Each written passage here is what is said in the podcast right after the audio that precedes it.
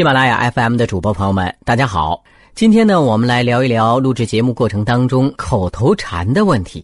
什么是口头禅呢？有一个比较明显的例证，有些朋友啊，说着说着话，他会经常用到“后来啊，后来啊，后来”。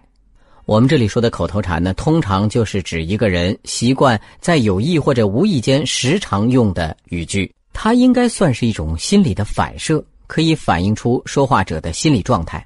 口头禅的形成呢，大致是和使用者的性格呀、生活遭遇啊，或者是精神状态有直接的关系的。一位人类学家曾经就说过，人类有两种表情，一种是脸上所呈现出的表情，另一种是说话的时候传达给对方的信息。由此可见啊，语言真的是人类的第二种表情。而重复率比较高的口头禅，那就是心灵的摩尔斯电码，它具有某种心理投射功能，在一定程度上就揭示了说话者的内心状态、内心世界。有些朋友是真的没有意识到自己在录制的时候有这种口头禅，因为什么呢？因为他太过紧张了。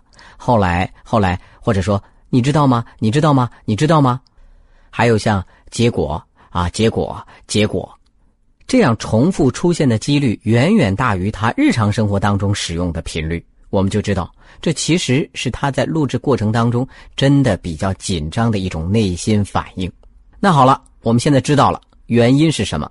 是紧张。那我们要做的第一步，其实就是放松心态，慢一点说，有意识的放松自己的心态，监督自己少说或者不说这样的口头禅。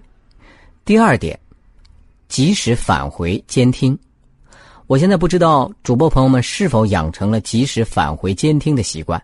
每次录完节目之后，都要自己从头到尾仔细的听一遍，我们叫做返回检查。假如说发现口头禅实在太多了，能够通过后期软件剪掉的，我们可以把它剪掉；如果前后句话连接的特别紧密，不容易剪掉，那我们只有一个办法，重新再录制一下这一句这一段，避免重复太多，影响听众的收听效果。有了这种避免口头禅的意识之后，我们才有可能逐渐的摆脱它。但是，我们有没有一种办法，把口头禅这样一个缺点转化成一个特点呢？就像是某些设计好的，哎，不错，不错，不错。当然，这就需要主播朋友们开动脑筋了，挖掘出适合自己风格的，同时在整个节目当中可以经常使用，而且还不影响节目整体风格和表达基调的。就像是一个节目主播的招牌或者是 slogan 啊，这种情况之下，口头禅的性质就完全改变了。当我们因为各种原因有可能要重复口头禅的时候，哎，干脆我们就重复我们自己的 slogan。比如说，李宁说“一切皆有可能”，你觉得能接受吗？OK，没问题。那耐克可以一直在说 “just do it”，“just do it”，对吗？包括有一个节目长谈，他一直在重复的是什么？